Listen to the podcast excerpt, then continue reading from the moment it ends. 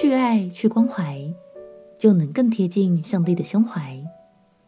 朋友平安，让我们陪你读圣经，一天一章，生命发光。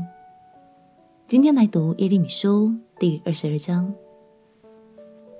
这一章，先知要对约西亚王的两个儿子和孙子来说话。约西亚是一位好君王，他秉公行义。也带领当时的百姓们向上帝悔改，跟随上帝的脚步。然而好景不长，在约西亚王之后的三位继承者，全都背离了上帝。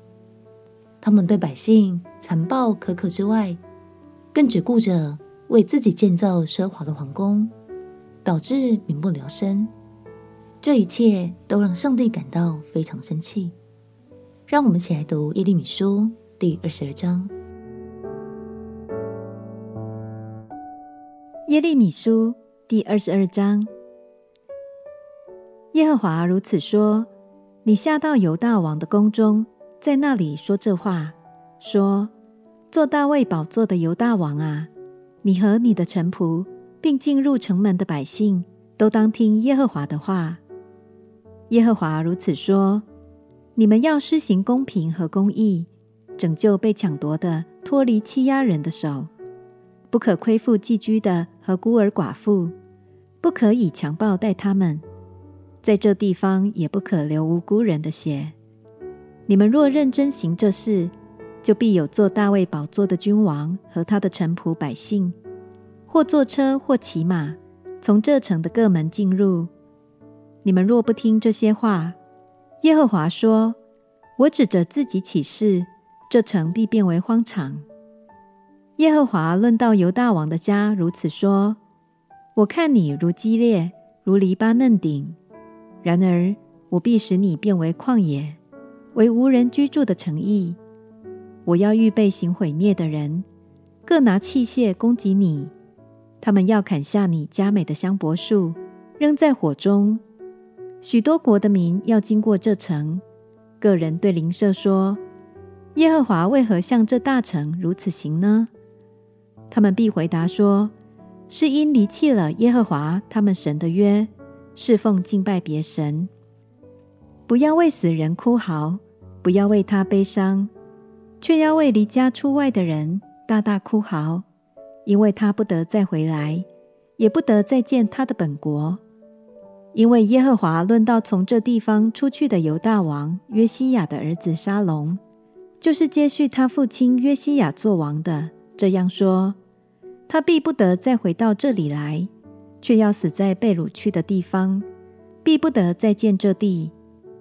那行不义盖房、行不公造楼、白白使用人的手工不给工价的，有祸了。他说：我要为自己盖广大的房、宽敞的楼，为自己开窗户。这楼房的护墙板是香柏木的。楼房是单色油漆的，难道你做王是在乎造香柏木楼房争胜吗？你的父亲岂不是也吃也喝，也施行公平和公义吗？那时他得了福乐，他为困苦和穷乏人伸冤，那时就得了福乐。认识我不在乎此吗？这是耶和华说的。唯有你的眼和你的心专顾贪婪。流无辜人的血，行欺压和强暴，所以耶和华论到犹大王约西亚的儿子约雅敬如此说：人必不为他举哀说，哀哉我的哥哥，或说哀哉我的姐姐，也不为他举哀说，哀哉我的主，或说哀哉我主的荣华。他被埋葬，好像埋驴一样。要拉出去，扔在耶路撒冷的城门之外。你要上黎巴嫩哀嚎，在巴山扬声，从亚巴林哀嚎，因为你所亲爱的都毁灭了。你兴盛的时候，我对你说话，你却说我不听。你自幼年以来总是这样，不听从我的话。你的牧人要被风吞吃，你所亲爱的必被掳去。那时，你必因你一切的恶，抱愧蒙羞。你这住黎巴嫩，在香柏树上搭窝的，有痛苦临到你，好像疼痛临到产难的妇人。那时你何等可怜！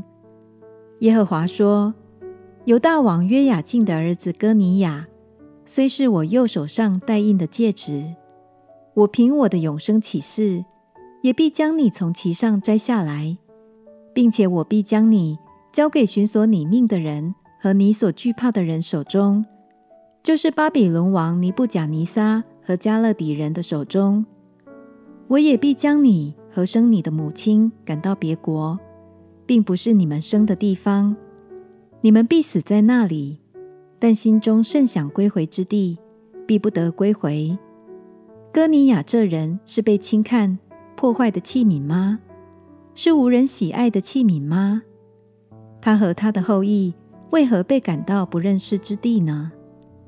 地呀，地呀，地呀，当听耶和华的话。耶和华如此说：要写明这人算为无子，是平生不得亨通的，因为他后裔中再无一人得亨通，能坐在大卫的宝座上治理犹大。神说：“他为困苦和穷乏人伸冤，那时就得了福乐。认识我不在乎此吗？”神用约西亚王的生命经历来教导偏离正道的约雅敬王，唯有爱百姓、行公义的人，才能蒙神喜悦，并且真正认识这位伟大的神。亲爱的朋友，现在的你对神认识多少呢？让我们彼此鼓励，除了透过主日讲道或是读圣经来认识神的心意之外，相信当我们身体力行，去爱、去帮助许多有需要的人，就能更贴近神的胸怀，自己也会在这个过程中更多感受神的爱哦。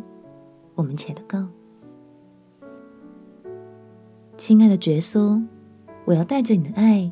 去关怀更多有需要的人，并且在这个过程中更认识你，更贴近你的心。祷告奉耶稣基督的圣名祈求，阿门。祝福你的生命能活出像耶稣一样爱的样式。陪你读圣经，我们明天见。耶稣爱你，我也爱你。